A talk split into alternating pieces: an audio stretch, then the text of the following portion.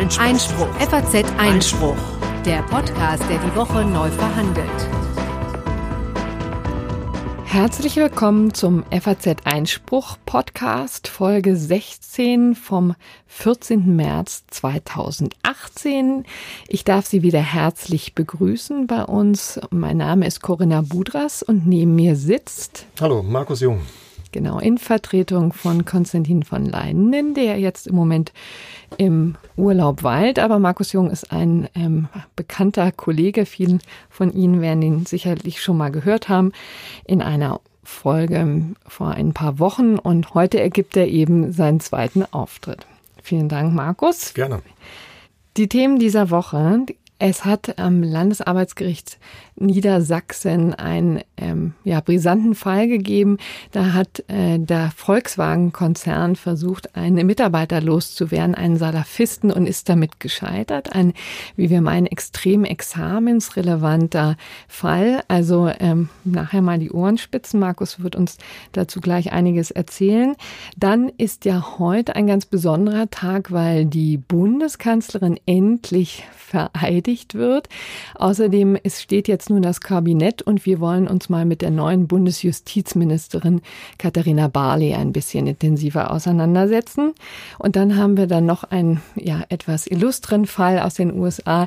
Es geht mal wieder um Donald Trump und seine Verstrickung mit äh, Stormy Daniels, einer ja, man kann so sagen, Pornodarstellerin. Und schließlich haben wir noch das gerechte Urteil. Vielleicht noch bevor wir gleich einsteigen, noch ein Nachtrag beziehungsweise zwei Nachträge zu Themen, die wir bereits in der Sendung behandelt haben vor einigen Wochen. Da geht es zunächst einmal etwas äh, um etwas, was wir in Folge 13 intensiv besprochen haben, nämlich die Frage, ob Kunden der Sparkasse ein Anrecht auf weibliche Anrede haben.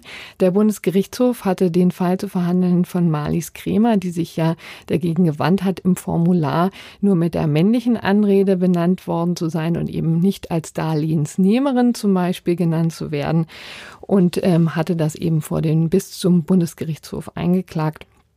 Und er hatte aber jetzt festgestellt, dass es kein Verstoß gegen das allgemeine Gleichbehandlungsgesetz ist, denn hier findet keine Diskriminierung statt. Im Wesentlichen ist das nämlich ähm, auf die objektive Sicht eines verständigen Dritten abzustellen und nicht auf die subjektive Sicht der betroffenen Person.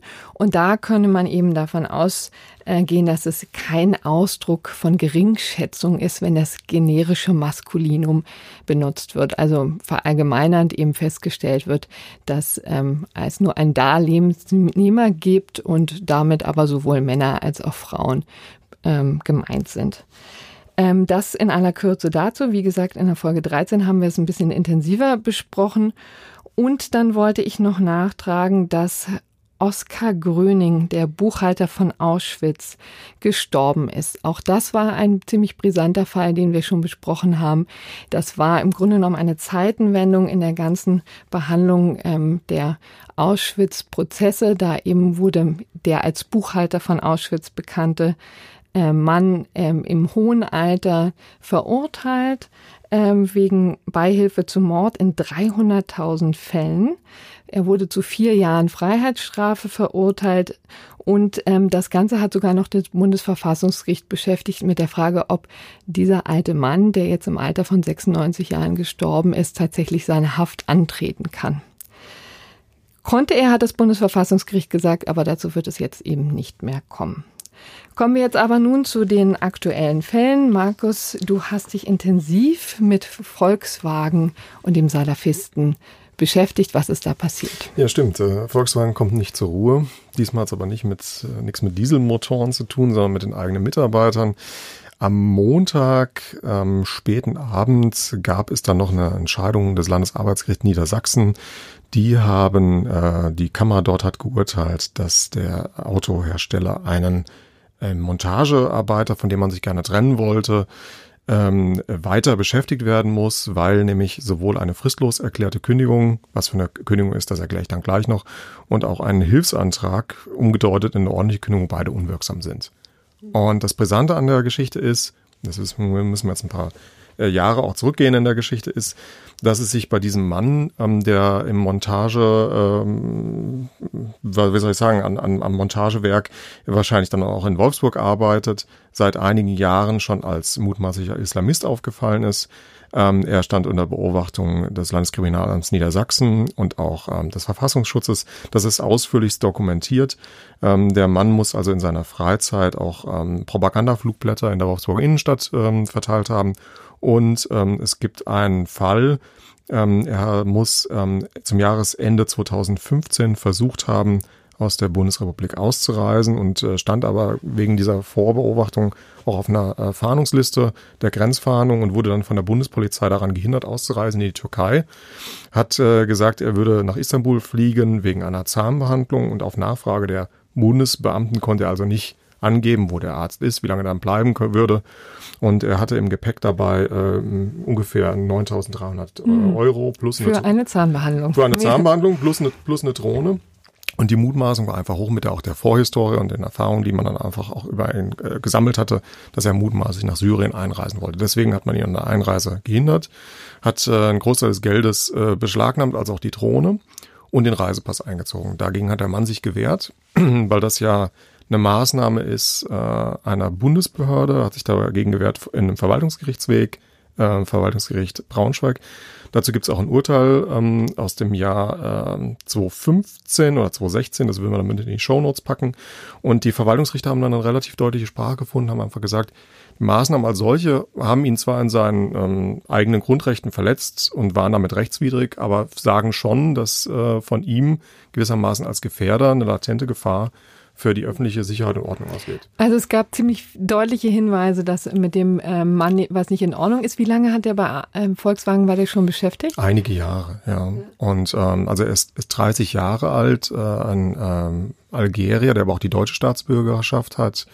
Und ähm, jedenfalls kurz nach dem äh, Verwaltungsgerichtsurteil das muss dann doch gewesen sein. Im September 2016 hat äh, Volkswagen die Reißleine gezogen und hat gesagt, hier, äh, lieber Mitarbeiter, äh, wir tolerieren es nicht, dass du mit deinen äh, politischen oder weltanschaulichen Äußerungen auch möglicherweise unseren Betrieb störst und Betriebsfrieden störst. Das ist so ein arbeitsrechtlicher Fachausdruck und deswegen kündigen wir dir fristlos. Und äh, wenn du dagegen vorgehen willst, machen wir aber auch hilfsweise fristgerecht eine ordentliche Kündigung draus. G genau, mal so einen kleinen Exkurs in Sachen Kündigungsrecht. Das ist ja, ja immer immer wichtig, übrigens nicht nur für Juristen, sondern auch für alle Arbeitnehmer oder die es mal werden wollen, ja, sich da mal ein bisschen vertiefter zu beschäftigen kann, ist nie verkehrt.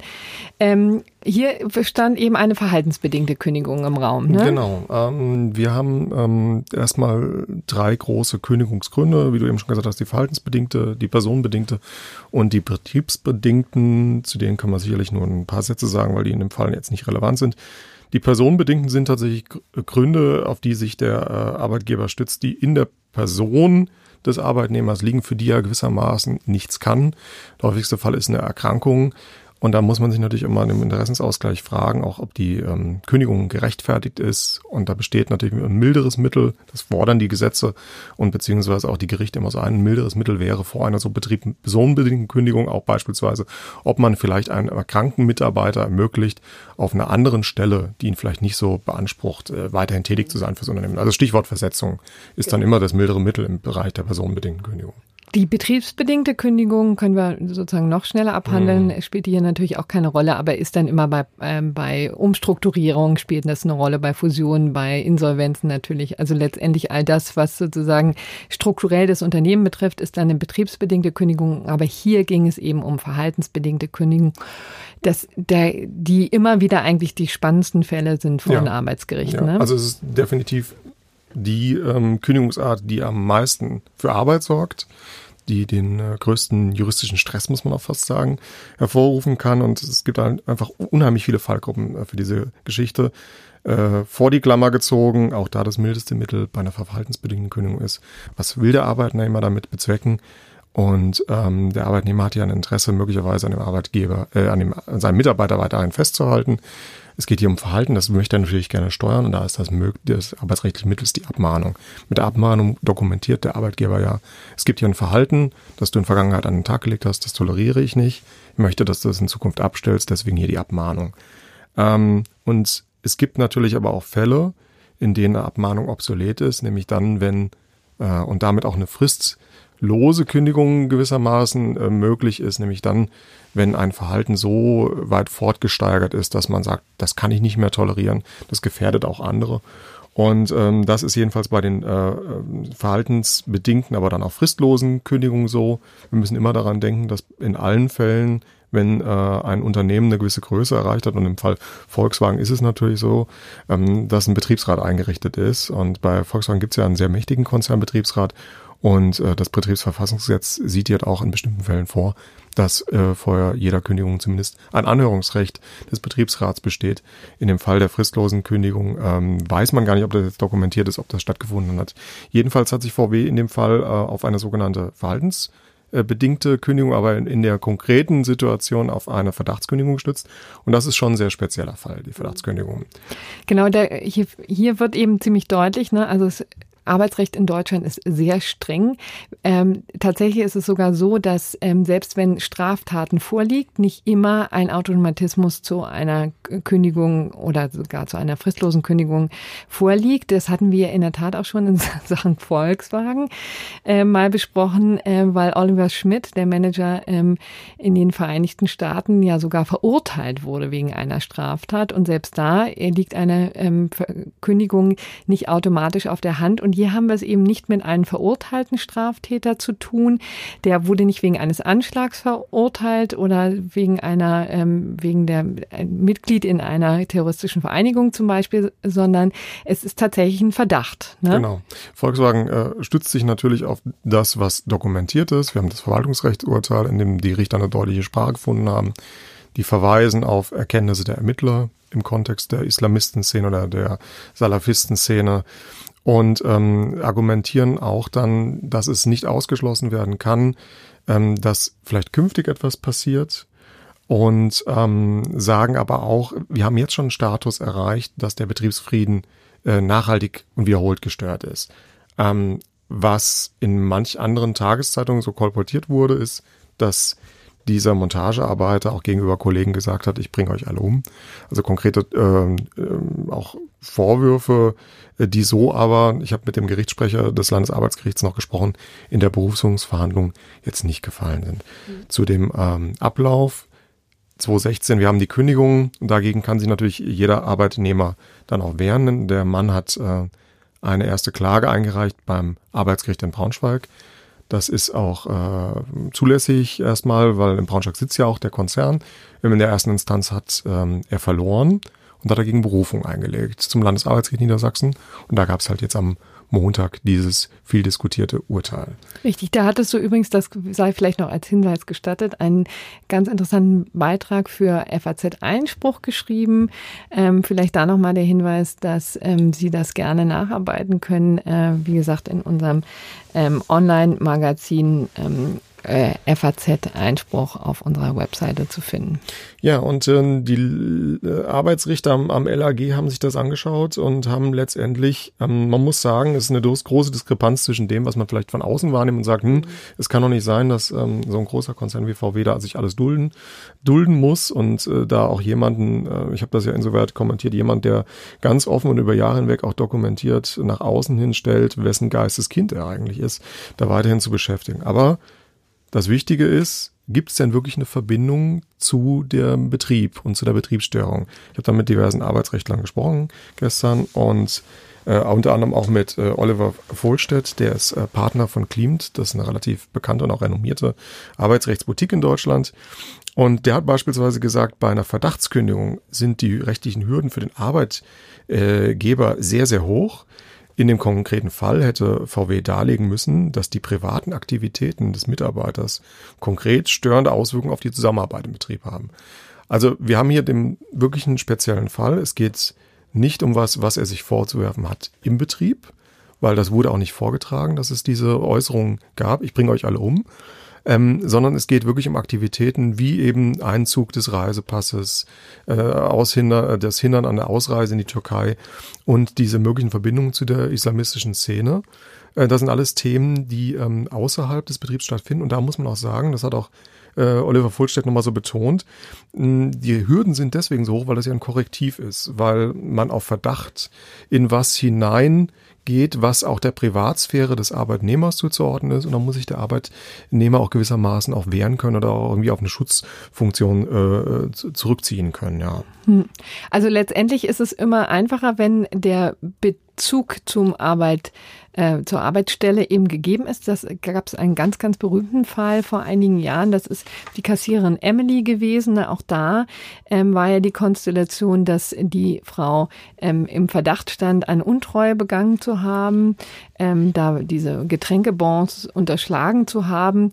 Und das war aber insofern dann ähm, da war die, der Bezug zum Betrieb hergestellt, weil das sozusagen auf, an ihrer Arbeitsstelle stattgefunden hat. Ne? Sie hat es in dem Laden wo, angeblich gemacht, ähm, wo ähm, sie auch gearbeitet hat. Das ist dann sozusagen der, der etwas einfachere Fall. Da ist das natürlich im Nachgang dann an der Verhältnismäßigkeit gescheitert.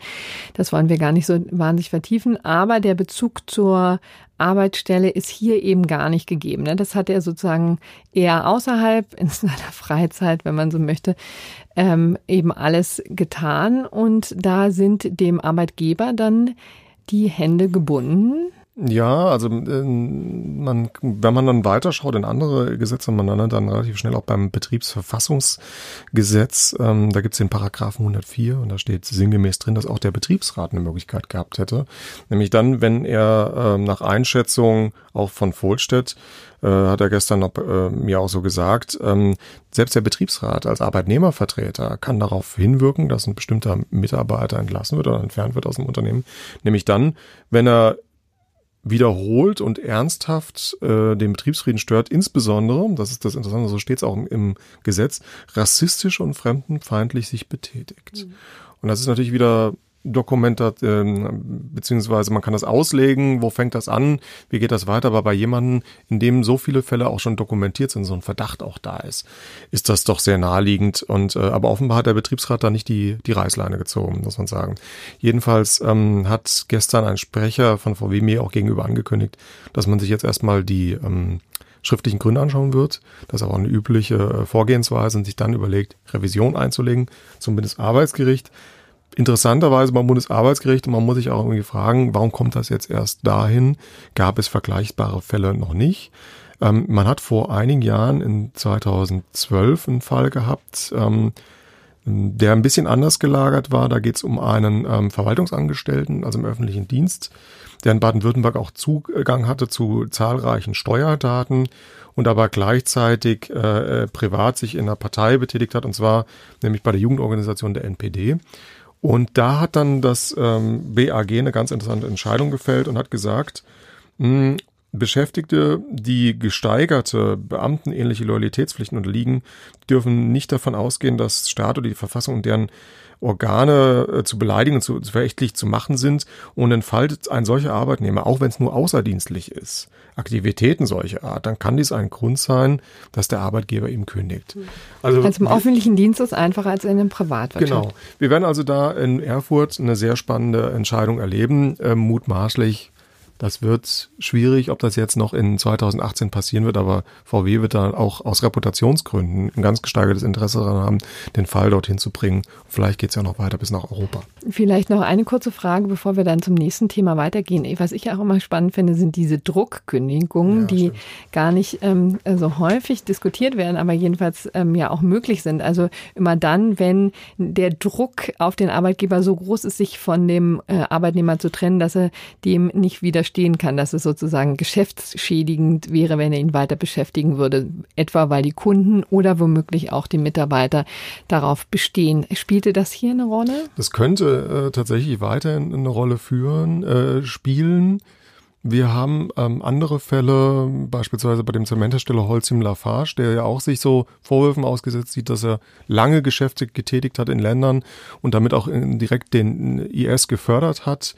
Ähm, bei VW könnte das natürlich jetzt nochmal was auslösen. Der Fall ist jetzt sehr publik geworden, dass man jetzt sagt, äh, Teile der Belegschaft, also nicht des Betriebsrats, sondern der Belegschaft oder von Kunden, wie du eben gesagt hast, können quasi nicht als genuiner äh, Vertrags Geschäftspartner gegenüber dem Arbeitnehmer jetzt zu VW gehen und sagen, kündige den bitte. Das ist die, genau die Konstellation, die du ansprichst in der Druckkündigung. Und da wiederum hat die Rechtsprechung sehr, sehr hohe Hürden wieder angesetzt. Und das ist das Schwierige an dem Fall. Äh, wie weit ist eigentlich das deutsche Arbeitsrecht derzeit noch probat für solche Fälle von sogenannten Gefährdern im Unternehmen? Denn das BAG hat gesagt, da gibt es eine sehr äh, spannende Entscheidung, die man auch nachlesen kann zum sogenannten Kinderschänderfall, dass gewissermaßen einem, ähm, wenn ich das richtig rekapituliere, verurteilten Kinderschänder gekündigt worden ist. Das Arbeitsgericht oder vom Arbeitsgericht wurde die Kündigung mal wieder gekippt, in Parallele zu unserem jetzigen Fall. Und dann musste der Arbeitgeber sich gewissermaßen schützend vor seinen Weiterbeschäftigten Arbeitnehmer stellen und sagen, praktisch bildhaft gesprochen, die, die Geisel auf die Rücken schlagen. Äh, wir haben hier einen Fehler begangen mit der Kündigung und die Kündigung war unwirksam, wir müssen den weiter beschäftigen. Wenn sowas ähm, tatsächlich gewährleistet ist, dann sagt das Gericht oder dann sagt die Rechtsprechung, dann kann man auch in der Druckkündigung eventuell sich wieder 180 Grad umdrehen und sagen, ja, wir gehen dem Druck, der von außen kommt, nach. Also eine spannende Konstellation und nochmal auch den Hinweis, den du ja vorhin schon gegeben hast, sehr vielschichtiges Thema, ähm, sowohl fürs schriftliche als auch fürs mündliche Staatsexamen, doch sehr relevant, glaube ich. Ja. ja. Gut, dann würden wir einfach mal abwarten, was das Bundesarbeitsgericht draus macht. Hier würde ich zum ersten Mal seit Monaten sagen, Volkswagen hat es auch nicht leicht. Aber kommen wir jetzt ähm, zum neuen Kabinett, denn ähm, das gibt es jetzt seit heute. Mittwoch, der 14. März, haben wir eine funktionierende Regierung und eben keine Geschäftsführende mehr. Und wir gucken auf eine Personalie, die im vergangenen vergangene Woche für, glaube ich, über große Überraschung gesorgt hat, aber auch für viel Applaus. Es geht um Katharina Barley, die das Justizministerium übernehmen wird von Heiko Maas. Die hat man immer mal wieder in den vergangenen Jahren gehört. Sie war SPD-Generalsekretärin und dann ist sie für Manuela Schwesig eingesprungen als Familienministerin, als Frau Schwesig eben zurück in ihr Bundesland gegangen ist nach Mecklenburg Mecklenburg-Vorpommern und hat sich jetzt im letzten halben Jahr eben als ähm, Familienministerin vor der Wahl betätigt. Und vielleicht in Ergänzung, sie war geschäftsführend auch jetzt noch für Arbeits- und Soziales verantwortlich. Sehr richtig, genau. Und auf einmal wird sie ähm, Justizministerin und man staunt, weil man auf ihren ähm, auf ihren Lebenslauf guckt und denkt, gab es jemals eine Person, die besser geeignet ist? Ja, stimme ich hier vollkommen zu. Also wenn man ähm, Maß und seinen Werdegang und Sido dann direkt nebeneinander legen würde, muss man als Jurist einfach sagen, eine sehr hohe Qualifizierung für von Frau Barley für dieses Amt. Ja, und das ist im Wesentlichen auch ihrem, ihrem langen Berufsleben außerhalb äh, der Politik eben geschuldet. Ähm, vielleicht nochmal sozusagen für den Hintergrund. Also sie ähm, ist ähm, Jahrgang 68, ja, in Köln geboren, ist ähm, deutsch, Britin, also hat auch die doppelte Staatsbürgerschaft. Ja, ihr Vater war ähm, Redakteur bei der Deutschen Welle. Genau, deswegen da eben in Köln. Kennengelernt, genau. Richtig. Und die, ähm, die Mutter war eben deutsche Ärztin und sie hat sich für Jura entschieden, hat eben in Marburg studiert, aber auch in Paris. Ähm, also ist eben offensichtlich eine sehr ähm, weltläufige äh, Juristin, hat das eben auch mit großem Engagement betrieben und zwar auf unterschiedlicher äh, Position. Ne? Also sie war sowohl in einer Hamburger Großkanzlei, heißt es immer. Weißt du eigentlich in welcher? Ich weiß nee, es leider also, nicht. Also Medizinrecht war in meinem früheren Beruf äh, als Redakteur bei Juve ähm, jetzt nicht so mein Fachgebiet äh, und Medizinrecht ist aber auch was, was eher von den Boutiquen betrieben wird. Ich war ein bisschen überrascht, als ich das gelesen habe.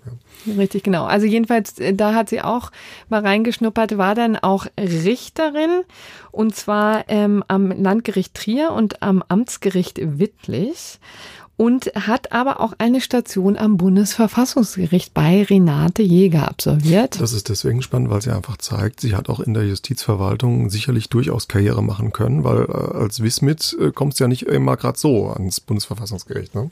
Richtig, genau. Also da war sie eben Teil des dritten Senates, wie es immer so schön heißt, ne? war da eben abgeordnet. Das heißt, das wird ihr, glaube ich, in Zukunft auch wirklich sehr helfen, mal so ein bisschen auch, also die Denke des Bundesverfassungsgerichts in die Koalition Koalition zu tragen, in die Regierung zu tragen, die ähm, ja oft ähm, einfach sozusagen in zwei Welten leben, hat man manchmal so das Gefühl jedenfalls. Und das könnte in der Tat noch für viele für viele Ressorts sehr nützlich sein. Ne? Ich glaube, ich glaub, dass, dass man bei ihr einen ganz interessanten Bogen hat, weil äh, einerseits über den sozialdemokratischen Ansatz, sie steht natürlich für viele sehr lebensnahe Positionen, aber wie du eben gesagt hast, sie hat viele interessante Stationen in der Justiz gehabt und ähm, was man sicherlich auch noch sagen muss, einen Schritt zurückgehend, Sie hat promoviert bei ähm, Pirot, der ein ganz anerkannter Staats- und Staatsorganisationsrechtler ist, wenn ich vermutlich äh, auch an dein eigenes Studium zurückdenke, der Pirot Schlink. Jeder äh, Hörer kennt wahrscheinlich auch Bernhard Schlink, den sehr bekannten Autor. Das war ja das Standardwerk früher. Und da hat sie äh, jedenfalls ihre Promotion, das Thema ist mir jetzt leider nicht äh, parat, äh, promoviert und ähm, hat dann auch später in diesem doch Standard-Lehrbuch für Jurastudenten lange auch äh, mit redaktionell gearbeitet. Das lief natürlich noch unter dem Label Pirot, aber wenn man da vorne reinschaut, dann findet man doch relativ häufig in den früheren Ausgaben auch ihren Namen. Hm.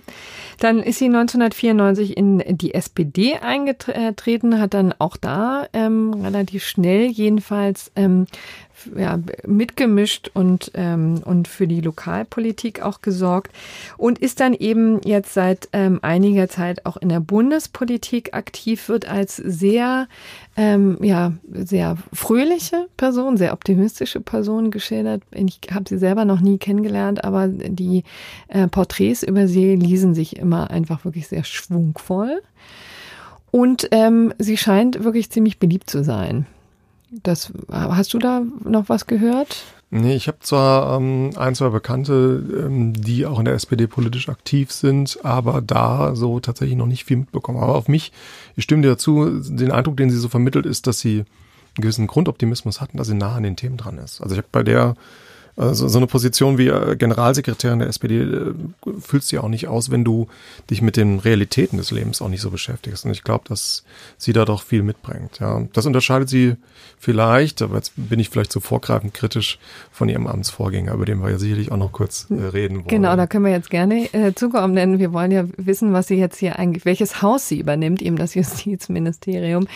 Und da hat es ja in der Vergangenheit schon ehrlich gesagt, unter in Juristenkreisen kann man das so deutlich sagen, viel Enttäuschung gegeben. Also Herr äh, Maas, Heiko Maas war jetzt nicht unfassbar beliebt, ähm, was auch daran lag, dass er sich natürlich gerne und oft zu Wort gemeldet hat, aber me meistens zu Themen, die jetzt nicht unbedingt in seinen Aufgabenbereich fallen. Also jedenfalls nicht nur. Er hat natürlich stark agitiert gegen ähm, die ähm, gegen Pegida zum Beispiel, war da sehr aktiv, ähm, hat sich auch ähm, es gab noch andere Situationen, wo er sich Erdogan, politisch Erdogan, Erdogan war es, ja, genau, ja. richtig.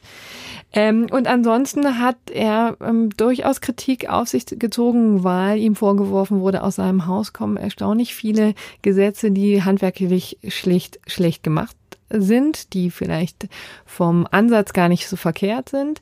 Ähm, also er hat zum Beispiel irrsinnig viel ähm, Verbraucherschutz ähm, gemacht in den vergangenen Jahren, beziehungsweise also sein formulieren wir es mal so, sein Ministerium war ja nun auch für Verbraucherschutz zuständig. Das hatte sich äh, da bei der vergangenen Legislaturperiode eben geändert. Das wurde gebündelt im Justizministerium. Er hatte sich einen sehr rührigen äh, Staatssekretär ähm, an Land gezogen, nämlich den Gerd Billen, den ehemaligen Verbraucherschützer der da gewirbelt hat und sehr dafür gesorgt hat, dass Verbraucherschutz eine ganz starke Stellung in der Bundespolitik bekommen hat, hat auch dafür gesorgt, dass Verbraucherschutz auch in anderen Behörden, in der Bundesnetzagentur, im Bundeskartellamt äh, angesiedelt ähm, ist und dass die sich äh, stärker drum kümmern. Dann hat er die Marktwächter installiert und so weiter und so fort. Ähm, aber man muss sagen, das hat, man hat immer ein bisschen den Eindruck, das ist, äh, das machen andere im Haus. Ja, man muss sagen, ähm, ich stimme dir dazu, am, Anfang mit sehr viel äh, Engagement Werf gestartet und man hat auch so mitbekommen, da ist jemand, der ähm, das Nachrichtenbotschaften gut nach außen transportieren kann, denn wie du eben schon sagtest, äh, einen sehr fähigen äh, Staatssekretär für den Verbraucherschutz, der, der viele Ideen angestoßen und viel umsetzen wollte. Und was ich so mitbekommen habe aus dem BMJV, war, dass es, oder die werden wahrscheinlich auch noch weiter, auch in der neuen Konstellation da sein, dass es quasi unter der Ebene der, der, der Staatssekretäre noch sehr äh, starke und auch gute Referenten gab, die die Themen nach oben gebracht haben. Man muss im Nachhinein sagen, Themen nach oben bringen ist das eine. Ähm, vielleicht auch kritisch sagen, sind die Ideen auch so ausgereift gewesen und auch ausgearbeitet gewesen. Und die größten Probleme in der jungen Vergangenheit auch vielfach diskutiert, auch bei uns in der Zeitung. Netzwerkdurchsetzungsgesetz ist ein großes Thema. Wir haben äh, auch viel im Haus äh, geredet, diskutiert und auch geschrieben über die Veränderung im Sexualstrafrecht, die er mit angestoßen hat. Das, was du auch schon angesprochen hattest, Thema Mordmerkmale. Also ganz verschiedene äh, Felder, die er da besetzt hat und eben nicht auf jedem dieser Felder so reüssiert hat, muss man sagen. Genau. Jetzt hat also Frau Barley einiges zu tun. Ähm, vielleicht von den vielen Dingen, die die Re Rechtswirklichkeit beschäftigen, äh, lässt sich vielleicht herausgreifen, dass es an den Verwaltungsgerichten im Moment hoch hergeht. Auch das war schon öfter Thema, weil jetzt einfach die ganzen Asylverfahren in die Gerichte gespült äh, kommen, letztendlich alle Instanzen bis hoch zum Bundesverfassungsgericht intensiv beschäftigen. Und ähm, da ist natürlich immer die Frage, inwieweit überhaupt man als Bundespolitikerin, als Justizministerin da viel tun kann. Es steht aber immerhin im, im Koalitionsvertrag, ähm, die, das, das Versprechen neuer Richterstellen zu, äh, zu schaffen. Auch das ist eben insofern ähm, schwierig, weil das vor allen Dingen eben Ländersache ist. Aber ähm, nichtsdestotrotz wird sie natürlich diesen Prozess auch die, die, die lenken müssen. Ne? Und ja, aber vielleicht, vielleicht durch ihre Vergangenheit, sie war ja auch in, im Rheinland-Pfalz in der Landespolitik aktiv, hat sie dann ein größeres Verständnis zu, wie sie auf die äh, Landesebene eingehen muss, auf deren Bedürfnisse, wie du schon zu Recht gesagt hast, die Justizverwaltung ist äh, den Ländern zugeordnet und die Einflussnahme ist tatsächlich per se ist ja schon im Namen aus angelegt, vor allem über die Bundesgerichte möglich, da wird es auch einen engen Austausch geben. Und ähm, ich glaube, dass es da auch mit ihrer Vergangenheit durch das Bundesverfassungsgericht, wo sie ja WISMIT war, wissenschaftliche Mitarbeiter, sorry, ich verwende hier immer die, die Abkürzung, dass es da einfach gute Netzwerke gibt zu den, zu den Bundesgerichten. Also ich habe aus diversen ähm, äh, Richterschaften von Bundesrichtern schon gehört, dass man mit einer Wahl ähm, äh, Frau Barley nicht nur im BMJV, sondern auch vielleicht bei Arbeits- und Soziales sehr, sehr glücklich äh, äh, ist und gewesen wäre. Und jetzt ist es halt so gekommen. Ich glaube, für den Kontakt zwischen Berlin und den jeweiligen Bundesgerichten kann das durchaus förderlich sein.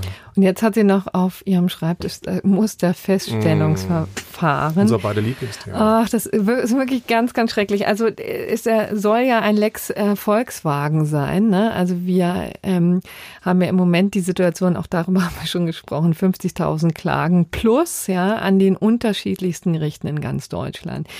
Die Leute klagen mal erfolgreich, mal weniger erfolgreich. Wir haben überall einen ähnlichen Sachverhalt, nämlich Volkswagen hat manipuliert, hat Abschaltvorrichtungen benutzt und das, äh, die Gerichte werden das zutiefst unterschiedlich. Dem möchte man jetzt Abhilfe schaffen durch eine eine abgespeckte Form der Sammelklage, das Musterfeststellungsverfahren, das im Wesentlichen so laufen soll, dass ähm, sich betroffene Verbraucher registrieren können im ja, wo eigentlich genau? Jetzt habe ich es gerade, ist mir entfallen. Na, es kommt noch. Wahrscheinlich in einem Register, aber es ist nicht so unähnlich zu den Verbandsklagen. Richtig, genau. Also ähm, jedenfalls können die sich ähm, registrieren, um ihre ähm, Rechte zu sichern. Und ähm, dann wird ein, ähm, muss ein Verband, ja, ein, eine besondere Institution ähm, sich finden, die dann eben die, das Musterverfahren bis hoch zum Bundesgerichtshof ähm, äh, ja, verfolgt. Das Problem daran ist aus meiner Sicht, dass es wirklich ein zutiefst paternalistisches Verfahren ist, weil einfach der einzelne Kläger nur die Hände in den Schoß legen kann, sich registrieren lassen kann und dann ansonsten zugucken muss, wie eine hoffentlich erfolgreiche und ähm, sehr engagierte Institution das hoch bis zum Bundesgerichtshof treibt. Aber da kann man keineswegs sicher sein, denn das ist natürlich auch ein, sind hochkomplexe Verfahren, ja, die viel ähm, viel Engagement, viel Arbeit erfordern. Man sieht es bei Volkswagen, da sind hochspezialisierte Kanzleien gerade am Werkeln und man sieht, wie schwierig das ist. So und das Musterfeststellungsverfahren soll eben die Sachen ein ähm, bisschen bündeln, aber mehr als bündeln tut's meines Erachtens nicht. Nee, das wird ja. ähm, einfach wieder, es wird kleinteiliger, man hat eine weitere Möglichkeit, wie du eben schon gesagt hast, Wir haben parallele Entwicklungen bei den sogenannten Kapitalanlegermusterverfahren, abgekürzt CAPMUC, wo es ja beispielsweise, du hast es eben so schön gesagt, Lex äh, Volkswagen auch mal einen Lex Telekom gegeben hat. Und auch den Fall Telekom warten die geschädigten Anleger der sogenannten Telekom oder damals Volksaktie genannt, auch bis heute auf die Entschädigung. Also es ist nicht immer alles so probat. Und das vielleicht noch so zum Abschluss, zum Minikomplex äh, Musterfeststellungsklage. Es gibt ja durchaus auch das Bestreben der Verbraucherzentralen oder des Bundesverband Verbraucherzentralen, äh, da eigene Verfahren zu initiieren. Am Landgericht Bremen gibt's da seit ein paar Monaten eine Klage, die man auch bis oben hintreiben will. Aber wie so häufig scheitert es daran an dem Klagewillen äh, der betroffenen äh, Dieseleigentümer, ähm, denn das sieht man in den Oberlandesgerichtsinstanzen häufig, wenn es dann doch äh, zu, auf eine Niederlage hindeutet und die Gerichte auch eine deutliche Sprache finden, einigt man sich doch äh, außergerichtlich. Es gibt ein, wahrscheinlich aus Sicht der Eigentümer noch einen lukrativen Vergleich und damit äh, entsteht natürlich keine Möglichkeit, dass so eine Sache mal hochkommt nach Karlsruhe zu einem Zivilsenat. Ja. Genau, und das sozusagen Erpressungspotenzial, was ähm, was so amerikanische Sammelklagen haben, hat dieses Musterfeststellungsverfahren definitiv nicht. Ja. ja. das kann man natürlich auch begrüßen. Das ist ja, was wir in Amerika sehen, nicht alles wirklich ähm, Gold, was glänzt. Überhaupt nicht, das will man gar nicht sagen. Aber vielleicht wäre es doch schon sinnvoller, da den, die Position des ähm, Verbrauchers ein bisschen mehr zu stärken. Und was man sich vielleicht von Frau Barley auch erhoffen kann, ist, dass sie mit diesem äh, mit dieser Mehr der Klageindustrie vielleicht auch ein bisschen auf aufräumt. Also die sehe ich in Deutschland nicht, aber das ist eben auch das Grund, der Grund, ähm, also jedenfalls nicht in einer Art, äh, in einer Art, dass man, dass es hier wirklich schwierige Verhältnisse geben würde, sondern ganz im Gegenteil, sondern hier ist einfach die Hürde, zu Gericht zu gehen, auch immer viel zu hoch meines Erachtens. Und ähm, da hat komischerweise sowohl CDU als auch SPD immer die Klageindustrie vor Augen, die sie befürchten und die sie bekämpfen wollen, obwohl es die meines Erachtens eigentlich wirklich nicht gibt. Das wiederum wäre wahrscheinlich nochmal ein sehr raumfüllendes Thema, aber äh, im Grunde nach stimme ich dir zu. Ich, ich, sehe, dass es da äh, einzelne Punkte gibt, wo sich das abzeichnet. Bei Kartellschadenersatz sehen wir da jetzt momentan so Ansätze, da ist wirklich auch viel Geld im Spiel. Da geht es aber auch nicht um Lieschen Müller mit einem äh, VW Diesel, sondern da geht es um äh, wirklich auch große, bekannte, beispielsweise im Zuckerkartell um Unternehmen und die richtig viel Millionen auch an Verlusten an geltend machen und da sind ganz andere äh, Schreiber noch da mit dabei und das interessiert natürlich auch ausländische Prozessfinanzierer, die mit richtig viel Geld nach Deutschland mhm. kommen und sobald irgendwo Geschäft zu machen ist, sind natürlich auch bestimmte Anwälte nicht weit weg. Das Aber das soll es auch damit sein. Mal schauen, was Frau Barley macht. Geben wir doch eine Chance. Genau. Und jetzt gucken wir ähm, mal nach Amerika. Ähm, wieder äh, in Richtung Trump. Man könnte natürlich jetzt auch viel über Schutz, Schutzzelle und deren Rechtsmäßigkeit, Rechtswidrigkeit sagen. Aber da gibt es übrigens auch einen interessanten Beitrag bei uns FAZ, auf FAZ Einspruch, dem Online-Magazin. Aber das wollen wir hier gar nicht so sehr vertiefen, weil es doch im Wesentlichen eine politische, schrägstrich ökonomische Diskussion ist, die im Moment gerade geführt ist und die natürlich auch sehr zu Recht, sehr intensiv geführt wird. Aber seit einigen Wochen kriegt ähm, Donald Trump Druck aus einer ganz anderen Richtung, nämlich von Stormy Daniels. Und Stormy Daniels heißt im richtigen Leben Stephanie Clifford und ist eine Darstellerin für Erwachsenenunterhaltungsfilme. So würde man das aus dem Englischen übersetzen, ja. Genau. Und ähm, sie behauptet 2006 eine Affäre, eine sexuelle Affäre mit dem ähm, Präsidenten, nee, Entschuldigung, mit dem Unternehmer ähm, gehabt damals, zu haben. Damals nur Immobilientycoon Donald Trump. Richtig, genau. genau. Und als solcher natürlich nicht ansatzweise den Zwängen eines amerikanischen Präsidenten unterliegen. Und sie sollen sich auf einem Golfturnier kennengelernt haben und dann soll eben das eine zum anderen gekommen sein. Und die Details wollen wir gar nicht äh, vertiefen. Dafür gibt es andere Podcasts. Wir wollen uns natürlich auf die rechtlichen äh, Implikationen stürzen, denn es gab ähm, dann in der Folge ähm, 2016 kurz vor der amerikanischen Präsidentschaftswahl eine mysteriöse Vereinbarung zwischen ihr und einem Anwalt Michael Cohen. Und das war eben nicht irgendein Anwalt, sondern Trumps langjähriger Anwalt, der dieser Frau 130.000 Dollar gezahlt haben soll für ähm, ihr Versprechen zu schweigen. Ja, dass die Summe geflossen ist, ist ja mittlerweile unstreitig, aber Michael Cohen, wie du schon gesagt hast, langjähriger Anwalt von Donald Trump, hat sich da sehr gewunden, hat erst mal gesagt, hm, es gab, es gibt keine Übereinkunft, es ist kein Geld geflossen. Dann hieß es auf einmal, naja, es gibt doch Geld.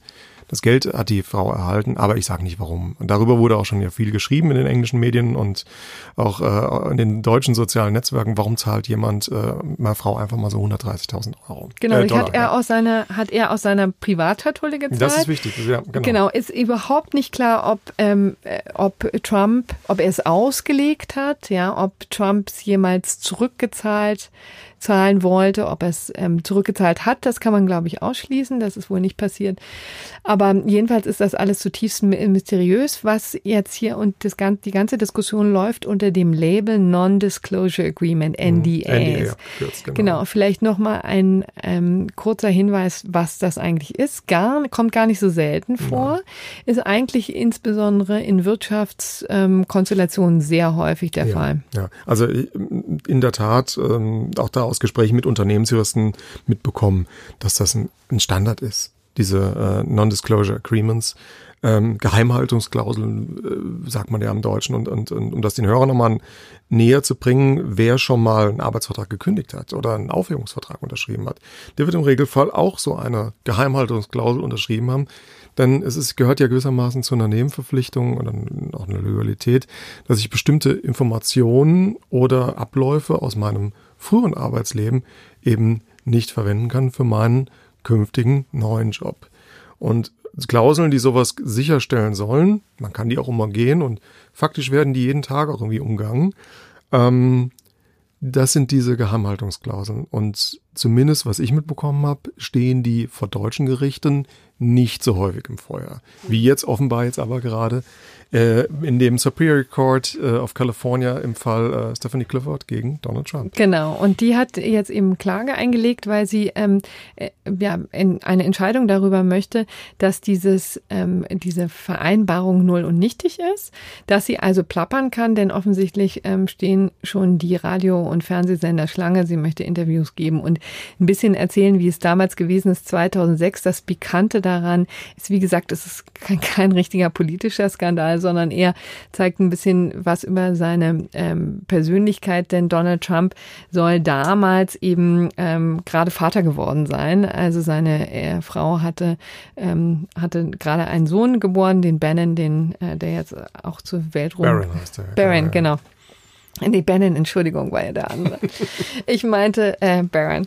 Äh, genau, und ähm, das würde sie gerne in allen Details offensichtlich ausbreiten. Und ähm, da steht jetzt eben noch dieses Non-Disclosure Agreement äh, im Wege. Das Interessante ist, dass ihre Argumentation auch ist, dadurch, dass sich der Anwalt schon mal geäußert hat und zumindest zugegeben hat, die 130.000 Dollar bezahlt zu haben, ähm, ist argumentiert, sie hat er schon dagegen verstoßen und deswegen äh, ist jetzt für sie der Weg offen. Ja, es gibt ganz viele äh, Absurditäten, wo auch ein deutscher Jurist sagen würde, wie kann das denn sein? Jetzt bin ich nicht so bewandert im amerikanischen Verfahrensrecht äh, wie wahrscheinlich du. Aber was natürlich auch so, was, was sofort auffällt, ist, ähm, vor der Klageeinreichung hat sie auch dahingehend argumentiert, naja, ähm, sie sehe sich da nicht mehr an die Vereinbarung ge äh, gebunden, denn Trump habe das ja schließlich nicht unterschrieben. Das ist zwischenzeitlich auch offenkundig oder auch dokumentiert, oder zumindest in der ähm, Klageschrift, auch die ist veröffentlicht, die würden wir noch äh, versuchen in die Shownotes zu passen, äh, einzupassen, dass Michael Cohen die unterschrieben hat und eben gerade nicht Trump. Und damit sieht sie Trump sich dann. alias David Dennison, muss man sagen, ne? Ja, weil Denn das ist man, irgendwie das man, muss, man, man muss kurioserweise sagen, es geht nämlich konkreterweise um zwei äh, Dokumente, die hier angegriffen werden. Einerseits dieses ähm, äh, Geheimhaltungsdokument, das hier in der Klageschrift immer als Hush Agreement bezeichnet wird. Und dann gibt's noch einen äh, äh, Seiten äh, Nebenbestimmung, würde man ja im Verwaltungsdeutsch sagen. Und da wird gerade äh, diese Aliasse, diese Synonyme werden offengelegt. Denn nur in Verbindung mit dem Nebendokument wird überhaupt klar, wer hier mit wem einen Vertrag abgeschlossen hat. Ja. Und äh, aus Bell Weislers Sicht muss man vielleicht noch sagen, ähm, indem sie argumentiert, er hat das gar nicht äh, unterschrieben, äh, zwingt sie ihn gewissermaßen in so eine absurde Situation, dass Trump sich äußern muss, um eigentlich eine Veröffentlichung zu verhindern, ähm, ähm, indem er das Gegenteil beweist. Also eine ganz Absurdität. Und ähm, laut New York Times, die ja rauf und runter über den Fall berichtet hat, Trumps Anwalt das Dokument unterschrieben, aber er nicht, hatte ich ja eben schon gesagt. Und ähm, wenn Trump sich äußern sollte, was er bislang getan hat, nicht getan hat, also er bestreitet ja, dass es überhaupt so eine Affäre gegeben hat, aber sobald er sich zu dem konkreten Fall äußert, hat sie das erreicht, was sie will. Ja, und das ist eine Steilvorlage dafür, dass sie an diese lukrativen äh, weiteren Jobs kommt. Ne? Genau, und das ähm, vielleicht jetzt noch zur rechtlichen Würdigung. Was könnte hier noch das Problem sein? Interessanterweise wird eben auch diskutiert, ob diese 130.000 Dollar des Anwalts sozusagen eine undeklarierte Parteispende an, an Trump sein, darstellen könnten. Denn ähm, das äh, amerikanische äh, Parteispendengesetz ist sehr streng. Da müssen eigentlich, ähm, da liegt die rechtliche Grenze bei 2.700 Dollar. Ab da muss, müssen dann Parteispenden ähm, deklariert werden, müssen offengelegt werden ähm, da, äh, als solche. Und äh, hier ist eben einfach die Konstruktion oder zumindest steht der Vorwurf im Raum, dass das, weil das jetzt auch im unmittelbaren Zusammenhang zur amerikanischen Wahl eben stand, zumindest zeitlich, ja, die 130.000 eben als Parteispende zu sehen sind, als eine Unterstützung von Donald Trump im Wahlkampf und deswegen nicht ordentlich deklariert wurden. Also das ist sozusagen ein kleiner Nebenkriegsschauplatz. Aber das könnte ja obsolet sein, weil das Geld, zumindest argumentiert sie so, hat sie ja jetzt zurücküberwiesen. Sie hat das Geld nicht mehr. Dann ja, aber ich glaube, zu dem Zeitpunkt muss es, hätte es dann trotzdem, wenn man diese, wenn man diesen Strang überhaupt verfolgen möchte. Ne? Da hast also, du recht, ja. Genau, aber das ist in, äh, interessant. Sie möchte äh, nicht die 130.000 ähm, Dollar haben, hat sie zurückgezahlt, weil sie wahrscheinlich hofft, wenn sie erstmal plappern kann, dann ähm, äh, fließt wesentlich äh, mehr Geld. Äh, übrigens für den Anwalt könnte es auch noch rechtliche Probleme geben, denn es steht im Raum, ob er gegen berufliche Verhaltensvorschriften verstoßen hat. Da steht im Raum, ob es Disziplinarstrafen geben könnte, dass er womöglich seine Anwaltslizenz verliert, weil er eben ähm, einfach als Anwalt Anwalt es schon ein wirklich ziemlich unerhörtes Ding ist, einfach 130.000 äh, Dollar zu zahlen ohne erkennbaren Grund. Also das ist, wäre nach strengen Verhaltensregeln jedenfalls vielleicht auch ein Problem. Wir schauen mal, was da die äh, Anwaltskammern in Delaware, wo nämlich die Kanzlei von ihm auch niedergelassen ist. Und Delaware ist sehr bekannt für sehr progressive, sehr liberale Gesetze dann irgendwie tatsächlich auch offen lässt. Ähm, aber irgendwie erinnert mich das vor einem Fall, an einem Fall vor knapp äh, zwei Jahrzehnten.